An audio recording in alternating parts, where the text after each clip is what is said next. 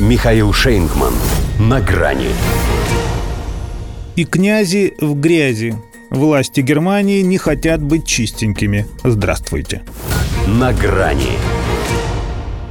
К этому у них все шло.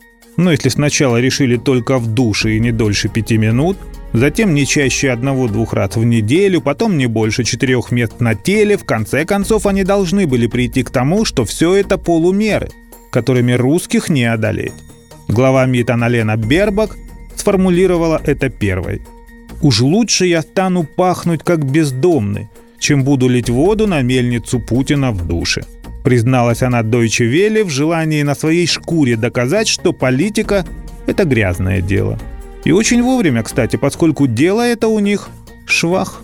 Мало того, что «Газпром» не забирает эту, будь она трижды неладно, турбину для «Северного потока-1», так еще и Катар, как выяснилось, предпочел им итальянцев, подписав с Римом контракт на поставку углеводородов.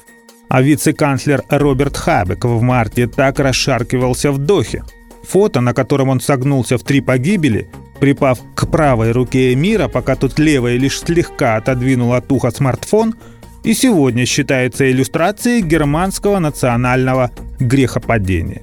Но, видимо, уже тогда в этом немцы чувствовались какой-то душок и нечистоплотность. Хотя ограничить водные процедуры он рекомендовал своим согражданам чуть позже. Зато его начальнику Олафу Шольцу насчет гигиены можно и вовсе не переживать. СМИ его полощут так, что репутация у него теперь даже не подмоченная, а измочаленная. Припомнили тут ему еще и финансовую аферу в бытность его бургомистром Гамбурга с частным банком «Варбург». Издание «Фокус» утверждает, что появились некие новые доказательства и косвенные признаки того, что Шольц тогда оказал политическое влияние на отказ муниципальных властей от выплат банковских долгов городу на миллионы евро. Сам канцлер, когда его спросили о том на большой пресс-конференции, тут же включил Байдена. Сказал то есть, что ничего такого не помнит. Между тем, рейтинг его СДПГ скатился уже до неприличных 18%. Ниже после парламентских выборов у них еще не было. Пресса называет это стихийным бедствием для правящей партии. Впрочем, это не самый страшный для страны форс-мажор. На мели сейчас вся Германия – может, пока не совсем в финансовом смысле, но уже и не только в политическом. Здесь, как и в остальной Европе, эпическая засуха. И лишь рука дающего Украине оружие все никак не иссохнет. Наверное, потому что омут – это единственное место, где они могут окунуться с головой. Правда, еще и свернуть себе шею. Одер с Рейном ведь уже сужаются на глазах. А когда ничего не течет, то ничего и не меняется. Ну, кроме запаха.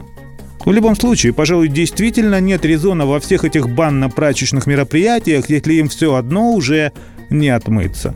Хотя что касается Бербак, то это она, конечно, ради грязного словца. Пусть и получилось почти по классике. Да будь я как негр преклонных годов, вся черная и не отмыться, запачкаюсь снова, уханькаюсь вновь, что Путину не пригодится. До свидания. На грани с Михаилом Шейнгманом.